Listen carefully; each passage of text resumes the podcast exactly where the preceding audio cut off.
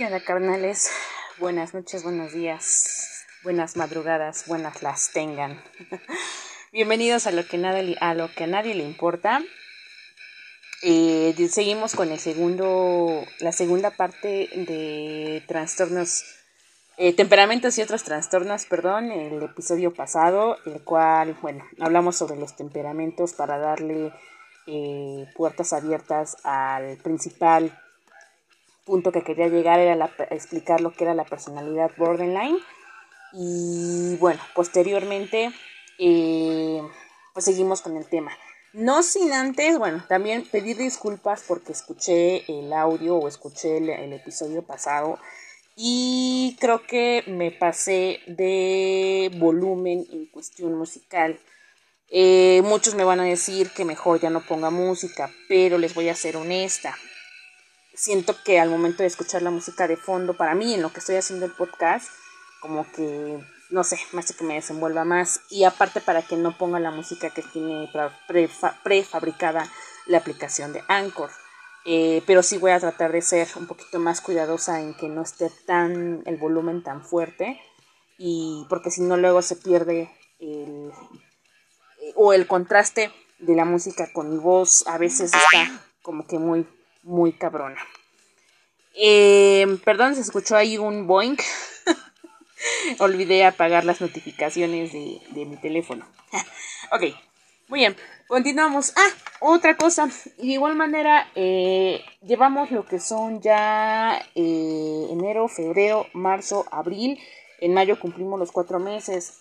Em, llevamos 400 reproducciones las cuales estoy muy contenta. A lo mejor 400 reproducciones es poco, es mucho como quieran decirle, pero honestamente 400 reproducciones de los episodios, de todos los episodios en general, la verdad, mil, mil gracias. De donde sea que nos estén escuchando, de cualquier aplicación, ya sea de Anchor, Spotify, de, eh, de Amazon, de Overcast, de cualquier lugar que nos estén escuchando y de cualquier estado, país, de cualquier lugar que nos estén como, este, escuchando, mil, mil gracias, porque se toman el tiempo de escuchar a esta loquita en este cuarto de cuatro paredes eh, y escuchar los temas más burdos, más absurdos, como sea. Mil, mil gracias. Y bueno, pues vamos a continuar entonces como les comento con la segunda parte del episodio anterior de trastornos, digo de temperamentos y otros trastornos. Como le comenté en el antiguo en el pasado episodio, principalmente el motivo o la la ¿cómo se puede decir?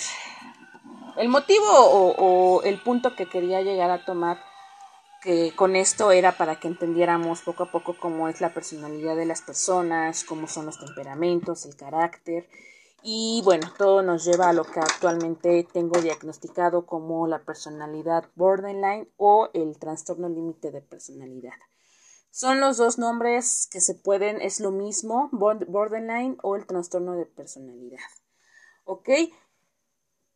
En resumen, el borderline o el trastorno límite de personalidad eh, es un trastorno mental que se caracteriza principalmente por los estados de ánimo, comportamiento y relaciones de maneras de que se presentan de manera inestable. Eh, no se conoce con exactitud cuál es la causa del trastorno. Eh, el diagnóstico suele estar basado en los síntomas como es inestabilidad emocional, sentimientos de inutilidad, inseguridad, impulsividad y dificultades en las relaciones sociales. Em, en este caso a mí me lo diagnosticaron a los si no mal recuerdo, creo que como a los 13 o a los 12 años, casi, casi, creo que ya casi a los 14, Cuando tuve el primer intento de suicidio, a mí ya me, bueno, tuve lo que fue directamente el, pues por así decirse, el diagnóstico, ya en, por, así, por, así, por así decirse, este, oficial de un psiquiatra, en el cual, pues al momento de que empecé a dar los, la, eh, explicar los síntomas que llegué a padecer, eh, que bueno, era impulsiva, que me costaba mucho trabajo socializar, pero el principal punto, o como decirse, es que yo empecé a ser de las personas que se llegaban a cortar. Esto es como que la primera señal, el primer síntoma, para que alguien pueda detectar que es una persona de personalidad limítrofe.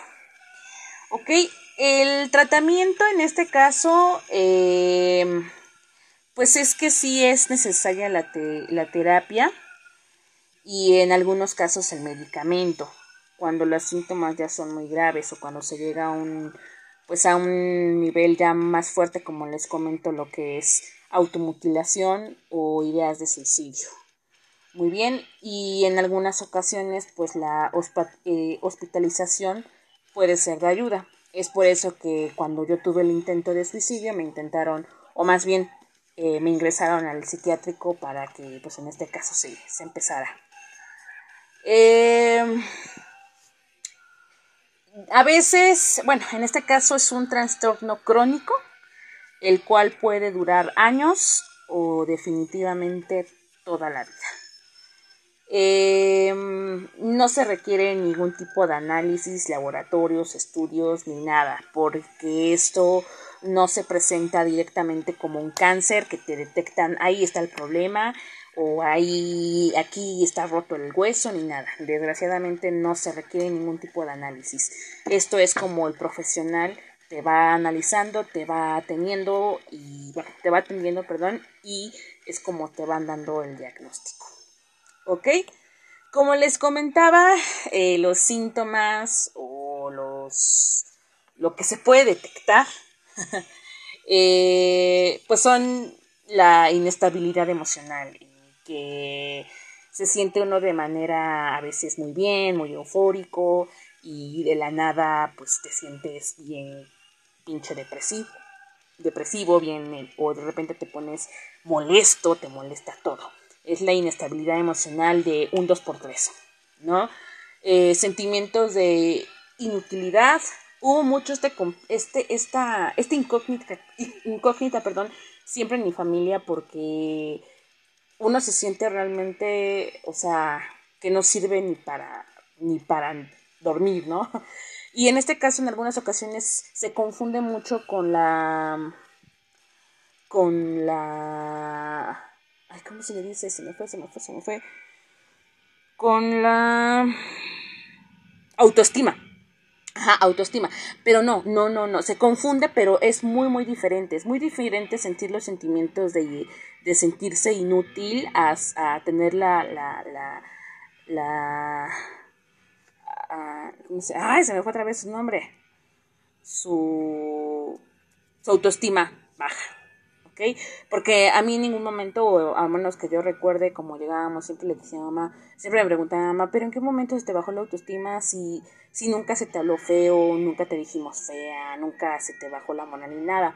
Pero aquí es donde se llega o se aparta, no es que tenga la autoestima baja, sino que el síntoma del borderline es que uno tiene los sentimientos de sentirse inútil, aunque jamás te lo hayan dicho aunque no, los, aunque no lo seas, siempre y sencillamente el síntoma es que tú te sientes inútil. Eh, obviamente la inseguridad, como les comentaba, aunque se, se, confunde igual con la autoestima, uno tiene esta inseguridad eh, realmente pues impulsiva, eh, dificultades para las relaciones sociales, como ya lo habíamos comentado, aparte del que el temperamento melancólico no ayuda mucho también, como digamos, pues a, socializar, pues ahora imagínate también tener este trastorno, ¿no? De dificultarse, dificultades de relaciones sociales, por ejemplo, como ya lo había comentado en los antiguos episodios, a mí me costó mucho, mucho trabajo socializar o contemplar o tener amigos en secundaria porque me costaba mucho, mucho trabajo relacionarme con las personas. Y lo que es la impulsividad. Hacemos cosas a veces muy impulsivas en las cuales luego nos llegamos a arrepentir. Yo puedo decir y puedo comentar que sí, efectivamente llegué a hacer cosas en mi adolescencia, eh, en mi juventud, bueno, más joven, más joven, obvio, eh, que pues bueno, sí me afectaron, incluso hasta sexualmente en este aspecto vamos a hablar, sí, hubo momentos en que a lo mejor por sentirme impulsiva y en ese momento no pensé y a lo mejor llegué a tener relaciones con una persona que al día siguiente dije, pero ¿qué hice? ¿No? O, darle, no sé, decirle sí a una persona cuando en realidad ya lo piensas y dices, güey, no, ya la pensé mejor, no. Eso es lo que son algunos de los síntomas del trastorno borderline. Eh, ¿Qué podemos o qué sufrimos las personas de borderline? Pues en el comportamiento llegamos a ser a veces, eh, nos aislamos socialmente, eh, como ya lo había comentado, la automutilación, que yo considero que en este caso la automutilación o, el, o los, cuando se llega uno a cortar, creo que es en la etapa de adolescencia porque yo ahorita ya de los, a partir de los 18 para los 28 que tengo, yo ya no hago ese tipo de cosas de automutilación. ¿Por qué? Porque considero y siento que ya tengo otras maneras de poder sacar como que mi frustración, ya sea escribiendo, a lo mejor fumando marihuana, a lo mejor este llorando de una manera o hablarle a algún amigo y desahogarme. En ese momento en la adolescencia creo que es el síntoma como principal de la adolescencia del borderline si se dan cuenta o no sé, bueno, en este caso no he escuchado de, un, de una persona que tenga a lo mejor 35 o 40 años que sufra de borderline y que, que haga la automutilación, porque repito, considero y creo que ya cuando vas creciendo ya son como que etapas diferentes. Cabe mencionar y considero, y bueno, yo que lo estoy viviendo, que creo que hasta incluso, incluso el trastorno borderline tiene sus etapas. La automutilación, como lo considero, es nada más en la adolescencia que yo lo llegué a practicar mucho. Me llegaba a cortar por los brazos. Ojo, no es cortarse las venas. Eh, que, hay que hacer hincapié. Ojo, no es cortarse o quererse cortar las venas o suicidarse. Es nada más automutilarse. Es lastimarse a uno mismo para sacar como que la frustración o el dolor que estás sintiendo. En ese momento te lastimas o te cortas y, es, como, es como un grito interno automutilando. Es, sé que suena muy estúpido, yo lo sé. Y va a haber muchas personas que van a decir, estás bien pendeja o estás bien pendejo o estás bien loca. Porque lo llegan a decir, lo llegan a decir. Pero es por eso que estoy hablando de este tema, para que entiendan. Lo estoy hablando desde la perspectiva de una borderline, de una persona que sufre este problema y explicando por qué lo hacemos. Entonces, hay momentos, como les comento, si se dan cuenta, la mayoría que hace este tipo de cosas son adolescentes. Y precisamente siempre se dice que son las personas o las niñas o los niños que quieren llamar la atención. Pero no es este el caso. El caso es en que uno tiene este problema porque quiere sacar su frustración. Como, como, comento, yo los dejé de hacer como hasta los 16, 17 años aproximadamente ya no lo hago, ni planeo hacerlo, ya es algo que la verdad considero algo burdo para mí, algo absurdo también incluso, hasta incluso penoso hacerlo, pero sí en su momento sí lo llegué a hacer. Eh, pues un comportamiento antisocial, como les había comentado, odiamos estar con personas alrededor. En el periodo de adolescencia también es muy complicado porque te dicen, ay, la adolescente, la adolescencia, perdón, el adolescente este que está en sus días, la adolescente que no quiere ser, eh, unirse al grupo, pero no, es cuestión de que pues no quieres tener ese, ese, ese ámbito social, esa característica social, ¿no? Eh, comportamiento autodestructivo, como ya lo había comentado, en el aspecto de que ya a lo mejor llega una noche o días en que te pones, te drogas, te tomas y quieres autodestruirte, sentirte que ya vale madre la vida y que te pase lo que te pase, te vale madre. Son comportamientos autodestructivos que también admito, lo llegué a pasar, lo llegué a hacer. Eh, comportamientos compulsivos, como ya lo había comentado, conductas de riesgo, falta de autocontrol, llegan momentos en que uno, pues como eh, eso, eso del comportamiento compulsivo, conductas de riesgo y falta de autocontrol se llevan de la mano. O sea, llega un momento en que a lo mejor uno sale de noche de fiesta, según, ¿no? De ya después de que te, te, te ¿cómo se le puede decir? Te animas a salir, ¿no? Pero no sales así como que, ay, bueno, pues ya, ¿no? Te pones una mega peda, te drogas, te pones un chingo de madres, este, conoces a una persona, a lo mejor, te vale más, no la conoces ni siquiera, te metes con ella, no sé, te coges con esa persona, este, haces locuras, no sé, te vuelves eufórico, etcétera, como que te sales de control, no puedes controlar tu, o no puedes, ajá, no puedes controlar prácticamente, y pues puedes salir hasta muerta en esa noche y dices, me vale madre, ya, si me muero, me muero, ¿no? Eso también considero y lo siento que es como que en la parte de la adolescencia, juventud, actualmente pues ya no lo hago tampoco, pero fue uno de los síntomas del borderline. Este, hostilidad, impulsividad e irritabilidad. Eh, eso pues sí considero que actualmente todavía lo mantengo o lo tengo. Eh, a veces sí llega a ser una persona muy grosera, muy hostil con, con personas que no tienen ni siquiera la culpa. Eh, impulsiva en el aspecto, como les comentaba, que pues dejo los trabajos de manera muy fácil. O digo, ah, chica, su madre, pues ya, la chingada, y hago las cosas de manera impulsiva sin ponerme a pensar, ¿no? Em, y este y la irritabilidad, o sea, en este caso o en este aspecto sí tiene mucha razón, nos irritamos de manera más fácil o mucho más rápida que cualquier persona normal, eh, lo cual, pues bueno, sí, definitivamente no tenemos nada, nada de tolerancia hacia ningún tipo de persona. Eh, de igual manera, eh, pues de manera psicológica, bueno, esto fue de, de, comportamiento, esos fueron los comportamientos de una persona borderline.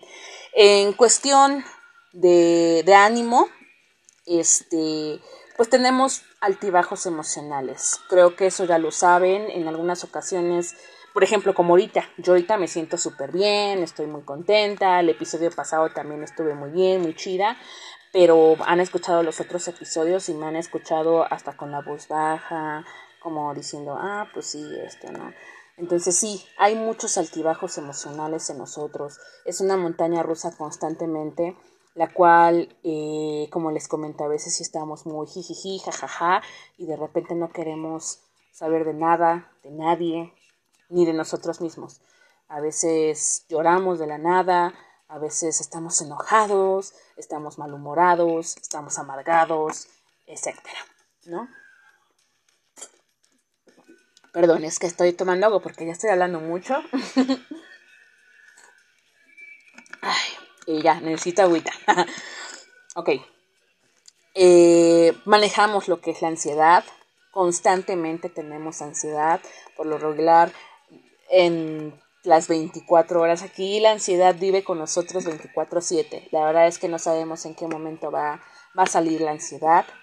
Este, culpa, vivimos constantemente con culpa, por lo mismo de que hacemos a veces cosas hasta incluso del pasado y decimos, ¿por qué lo hice?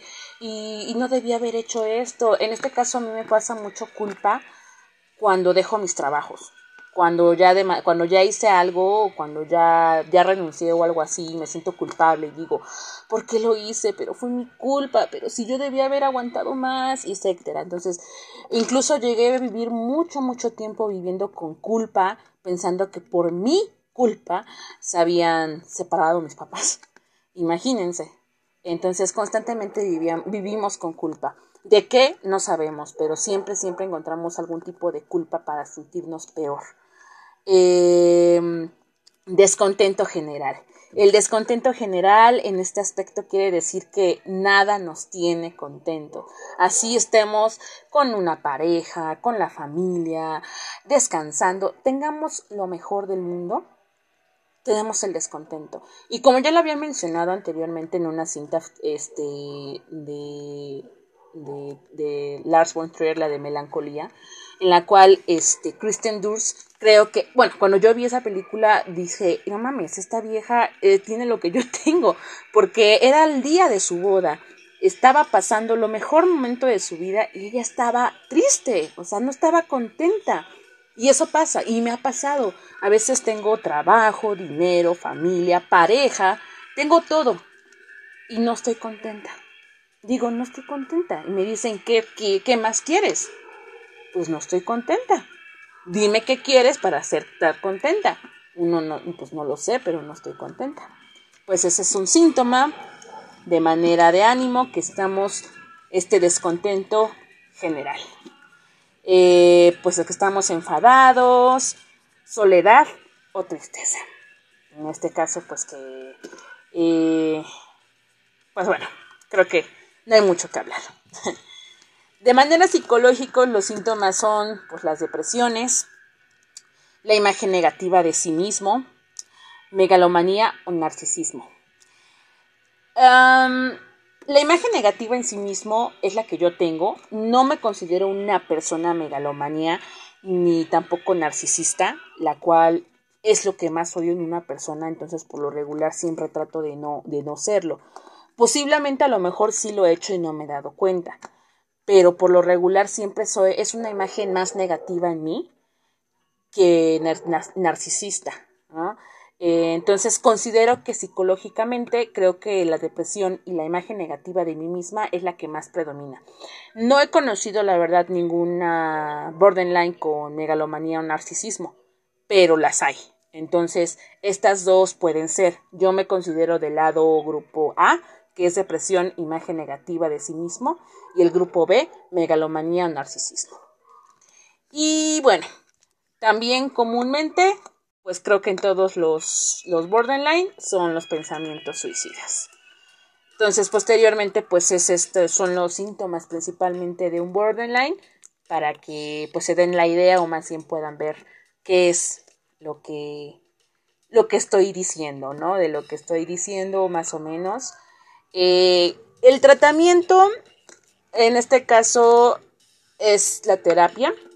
Hay que estar constantemente en terapia y medicamento. Cuando los síntomas son graves eh, y la, hospitalización, como ya les había comentado anteriormente.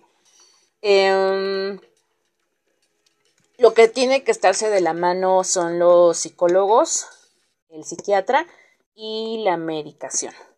Como saben, yo llevo estas tres. Bueno, la psicología o el psicólogo lo llevaba, actualmente no, no he tenido la economía para hacerlo, pero esos son los tres síntomas que deben de llevar. Lo que es el psicólogo, el psiquiatra y la medicina. Yo obviamente aparte de la personalidad borderline tengo la depresión crónica, entonces sí tengo que tomar medicamentos para la depresión y se supone que para mi trastorno borderline tener lo que es la terapia, para que se vayan de la mano. ¿Ok? Eh, preguntas frecuentes que bueno encontré en Google que, que este para, para darnos como un tip prácticamente. Eh, ¿Cómo vivir con una persona borderline? Realmente ha sido muy difícil, es muy difícil y considero y admiro mucho a mi mamá, porque creo que es la única persona que, que me ha soportado por tantos años, en la cual a veces sí incluso llega a cansarse, ella misma me lo ha dicho, hay momentos en que llegamos a pelear muy feo, hay momentos en que nos mandamos al carajo prácticamente porque eh, siento que ella no me entiende y ella pues dice es que ya no puedo dar más. Este, pero bueno, si ustedes conocen alguna persona que sea o tienen familiares que sea borderline, ¿cómo se puede convivir con una persona así? Solamente es mantener la calma, eh, dar más del 100% de cariño, tener mucha, mucha paciencia, no reaccionar de forma agresiva, pasivo-agresiva. En este caso de que primero estás así, tranquila, tranquila, y luego ya como te vas, te vas este, desesperando, ya te vas volviendo agresiva, de que bueno, ya, ya te traté bien, bueno, chinga, ¿qué más quieres? Es lo peor que pueden hacer que es lo que pasaba con mi mamá a veces cuando éramos, bueno, cuando era más joven y, ella pues también intentaba tratar de hacer este, este, pues de entender este, este problema, ¿no?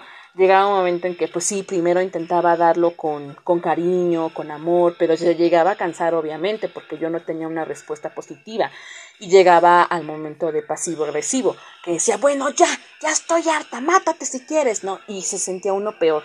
Creo que es lo peor, es lo peor que puede hacer una persona con un, con un paciente borderline, ¿no?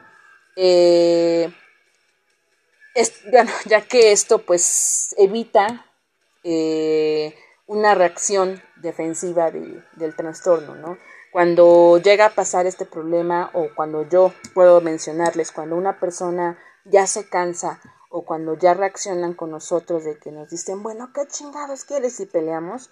Bueno, yo en ese momento me sentía aún más peor, me sentía culpable, me sentía mal y hacía alguna situación o alguna cosa impulsiva, que en este caso era tomar pastillas o intentar, intentar hacer, algo contra mí, porque decía, güey, ya la cagaste, güey, ya la hartaste, güey, ya la, ya esto, y entonces trataba de hacer algo, algo mucho peor, ¿no?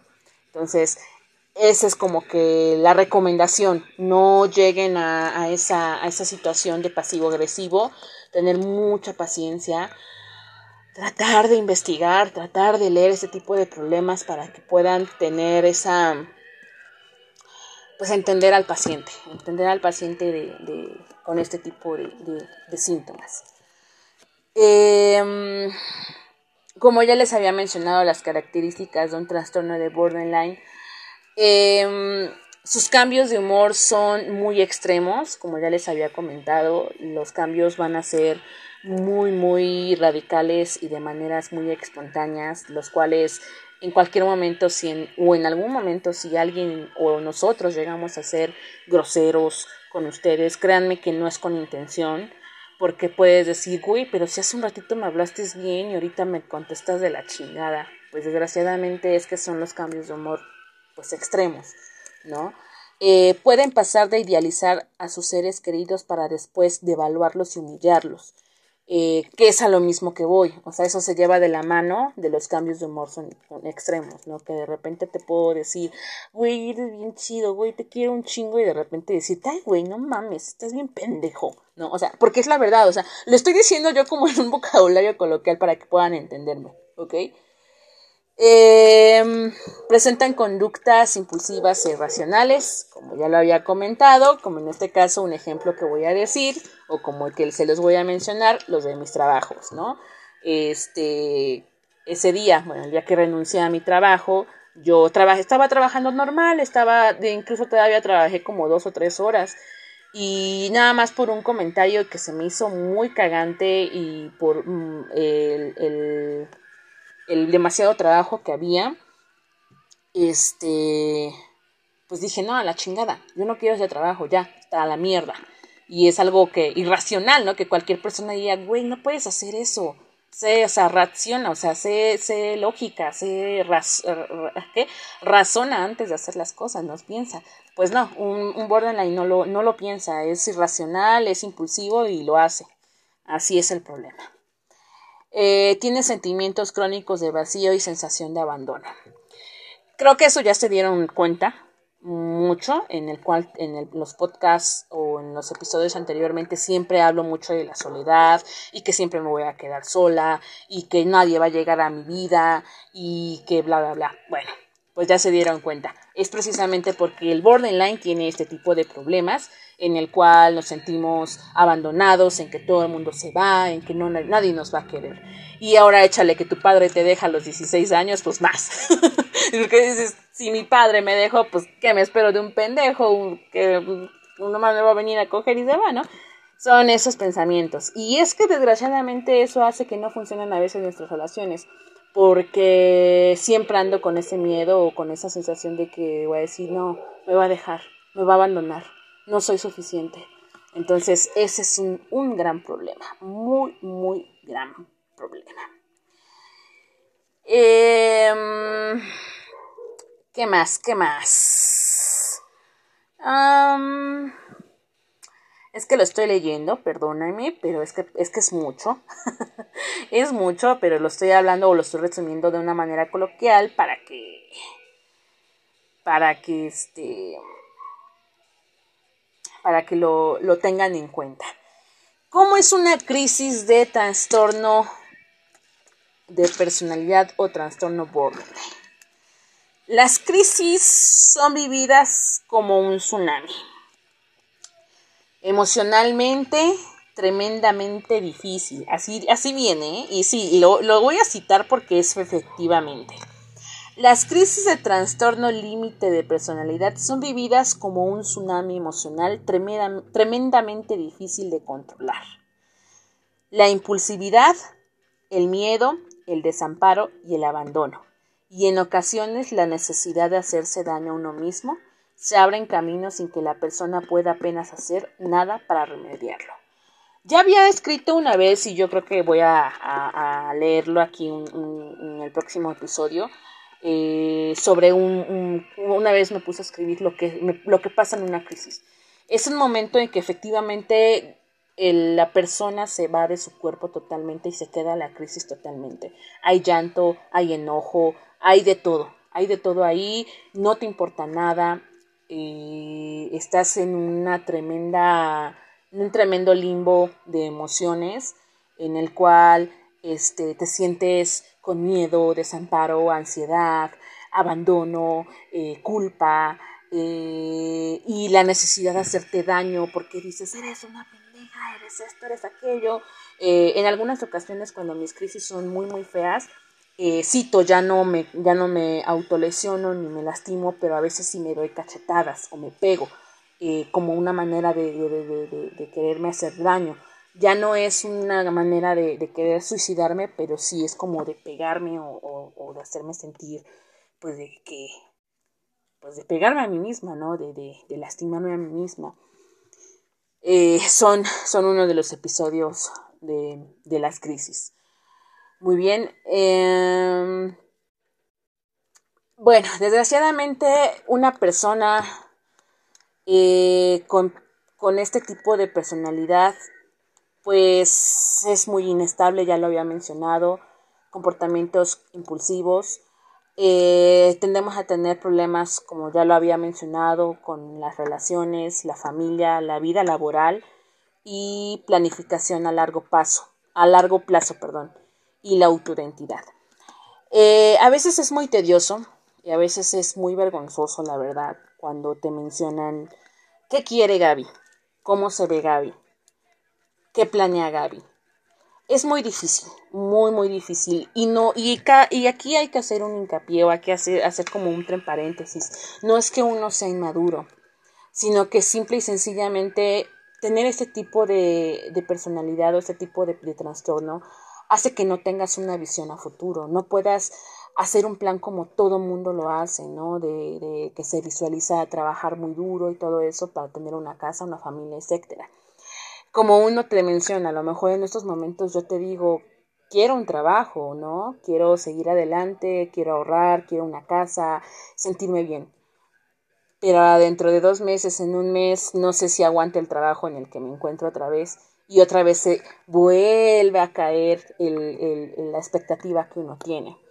Entonces, desgraciadamente, y les voy a dar un tip, cuando si conocen o llegan a conocer a una persona con ese tipo de trastorno, nunca le pregunten qué planifica a largo plazo, cuáles son sus metas, cuáles son sus, sus planes a, futuro, porque desgraciadamente es como es vergonzoso para uno. La verdad es que es muy vergonzoso para uno no, no poder responder esa respuesta porque te, te, te, te, te, ponen como inmaduro, como una persona que no sabe qué quiere con su vida. Y no es que no es que quiera con su vida, sino precisamente por la inestabilidad y porque no es constante su, su, rutina o su vida, pues no puede decir o puede lograr esto.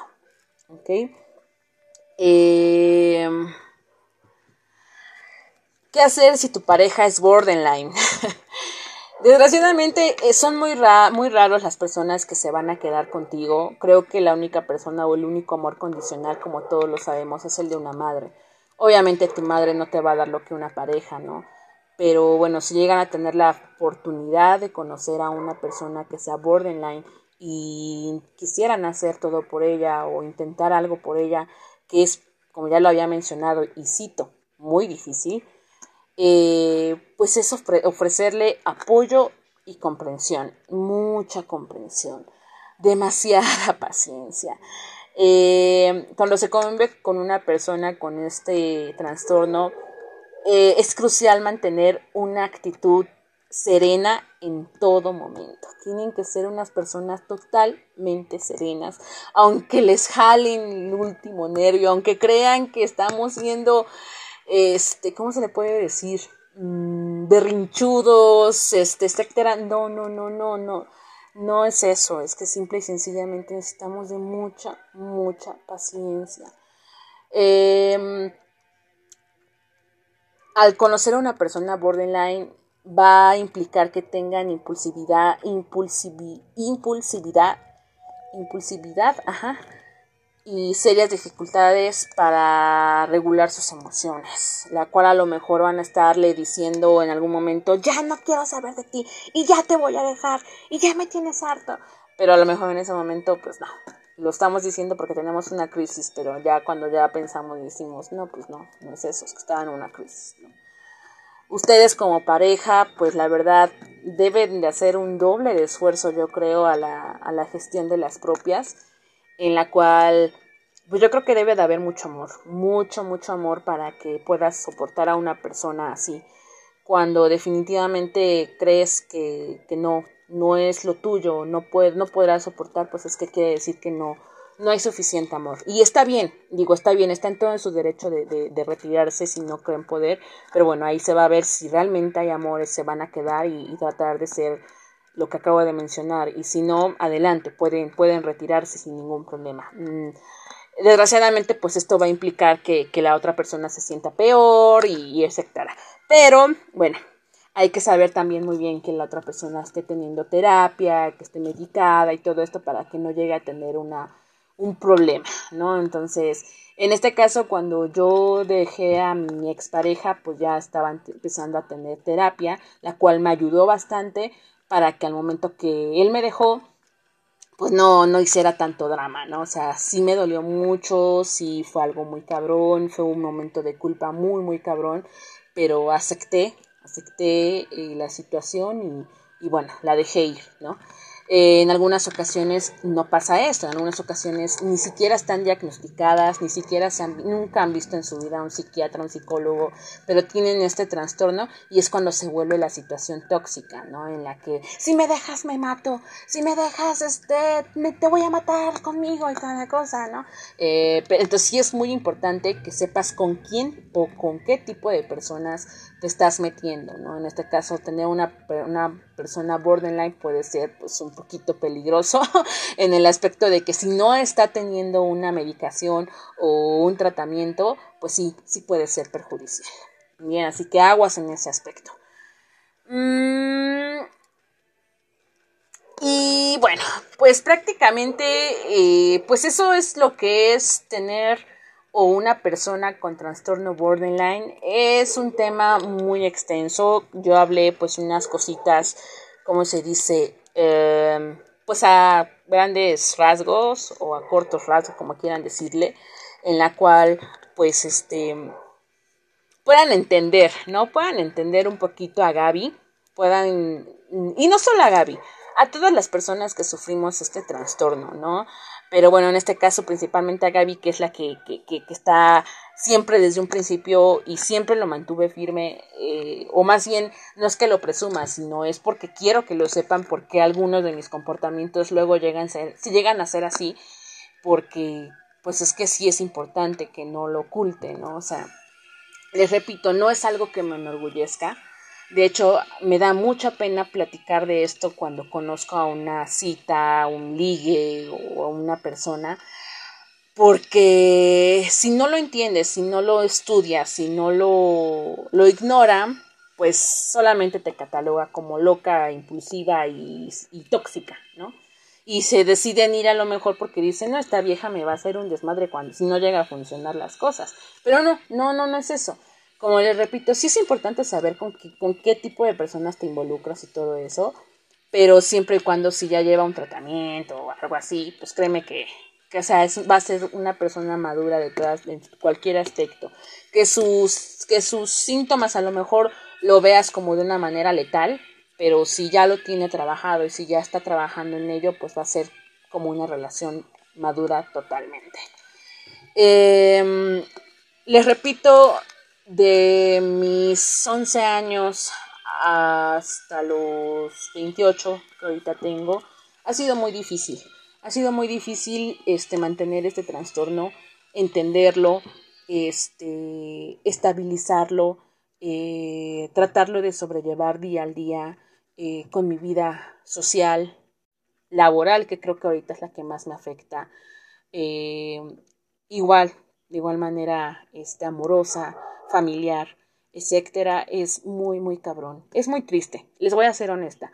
Es triste. Es una, es una situación, una, una, perdón, un trastorno muy, muy triste, muy desesperante.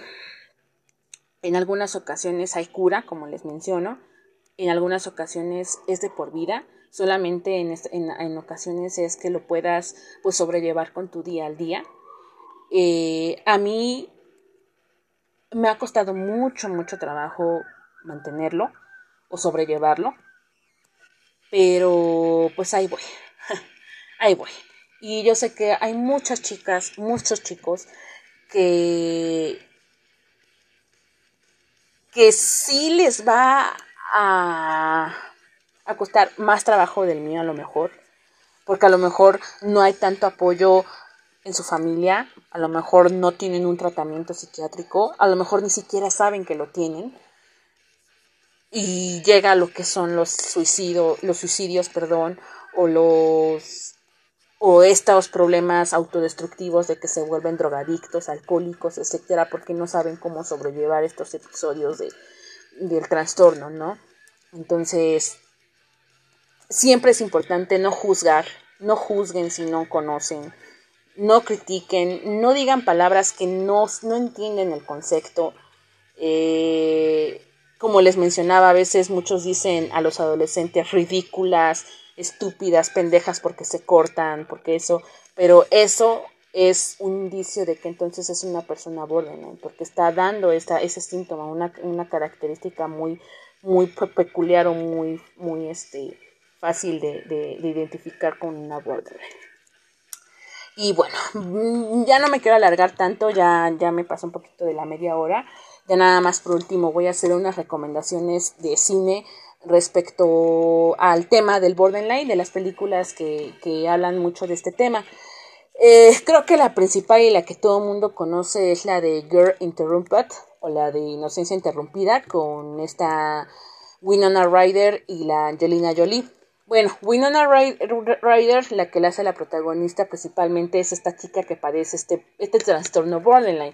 Eh, como bueno, si no la han visto, trata de esta chica que es borderline, en la cual pues es, es este internada en un psiquiátrico, en la cual este pues hace muchas cosas autodestructivas, se hace amiga de Angelina Jolie, que bueno, ella eh, de por sí es una paciente con una enfermedad más grave que el de ella.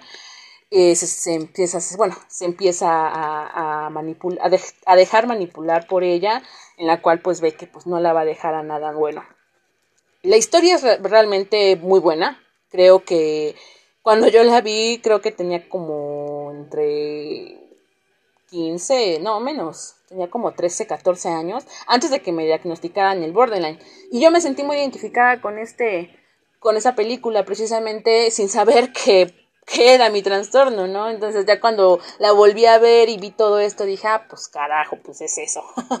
Entonces es una de las principales películas de las que ustedes pueden ver, si ya la vieron, eh, pues se van a, van a ver muchos síntomas del borderline que les acabo de mencionar. Y este, si no la han visto, pues véanla para que puedan entender un poquito sobre el tema. Eh, otra película que también este, habla del sobre el trastorno límite de personalidad, pero de una manera muy dramática, es la de Atracción Fatal con Michael Douglas, en la cual, bueno, vemos que este güey se, aunque es una persona casada, se involucra con una chica, bueno, en ese caso una chica o una señorita, en la cual, este, es la, es, es la está Close, no me acuerdo de su nombre, pero su apellido es Close, en la cual, este, pues bueno, esta, esta Close tiene lo que es el, trastorno borderline, de la cual se vuelve obsesiva con el Michael Douglas y al momento que, que, la deja, pues ella se vuelve pues totalmente una tóxica, ¿no? Hasta el momento de querer matarla a su esposa y a él, ¿no? Esto es cuando las personas, como les mencionaban, pueden ser fatales, porque si ellas no saben que tienen este trastorno, se involucran con una persona y las llegan a dejar o algo así, pues pueden ser realmente totalmente pues desastroso, ¿no? Entonces, esta película no la quiero hacer como que esto es el borderline, ¿no? Pero sí puede ser de una manera pues fatal, cuando las cosas se salen de control de un borderline, ¿no? Entonces, Atracción Fatal es una de las películas que llaman o tratan de este, de este tema de un, de un lado muy extremo. Una película que también está, que hasta yo me sorprendí ahorita que empecé a buscar, es la de Eterno Resplandor de una mente sin recuerdos. Y sí, efectivamente, y lo detecté y dije, sí, a huevo. Pues esta, este, Clementine tiende a tener esta personalidad borderline. Incluso podría decir que también Jim Carrey lo tiene. Como pueden ver, son ambas personas, o más bien me voy a enfocar más en Clementine.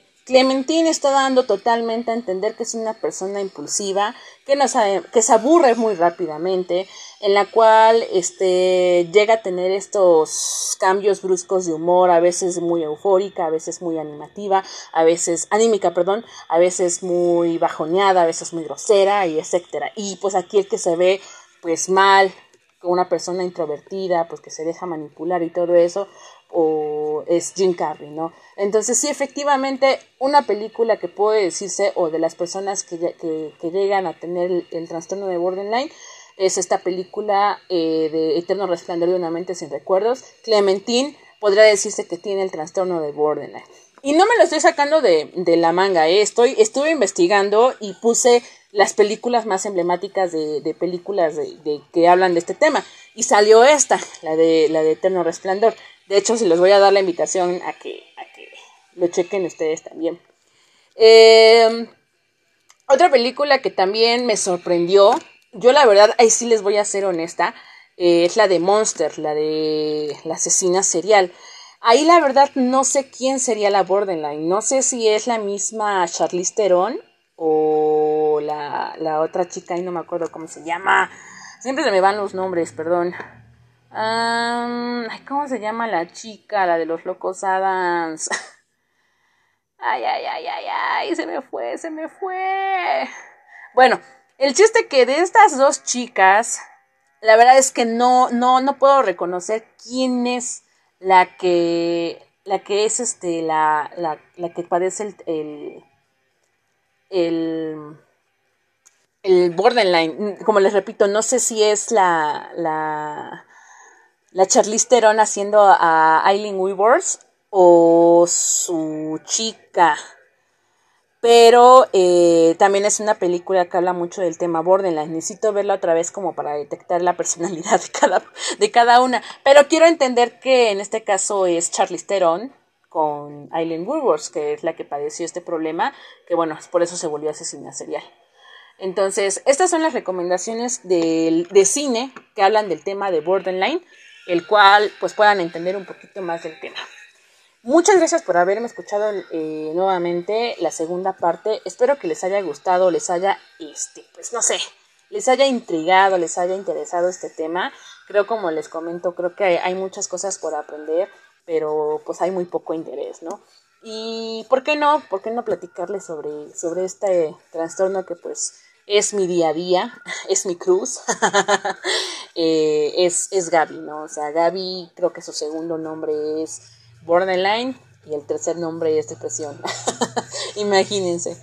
Entonces, sí ha sido difícil, como les comento. La verdad es que, pues sí, por eso muchas personas se alejan de mí o, o tienen ese pensamiento de que soy una persona demasiado pesimista, una persona demasiado inconformista este, etcétera, pero pues bueno, no es que al, al 100% sea yo, ¿no? Sino que este trastorno también es parte de mí y a veces también me, me, me controla, ¿no?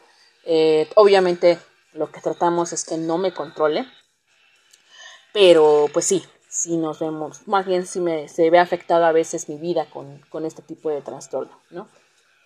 Mm.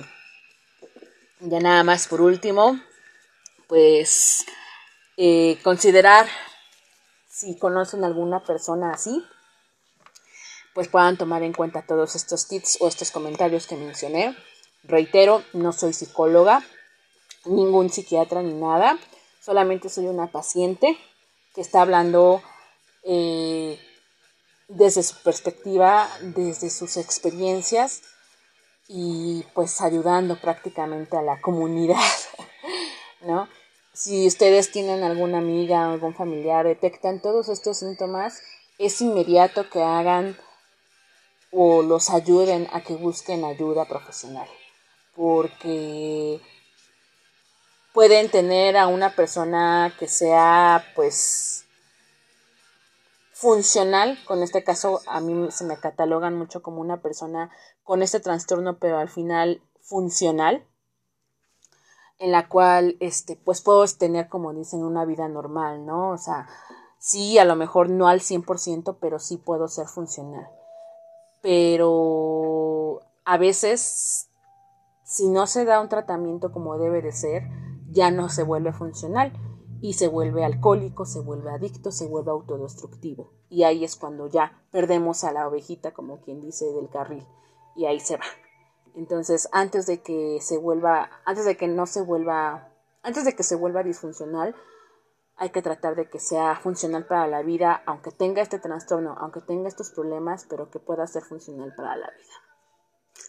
Bueno, pues gracias, carnalitos, por haberme escuchado. Cualquier comentario, cualquier queja, cualquier lo que sean, ya saben, aquí estamos.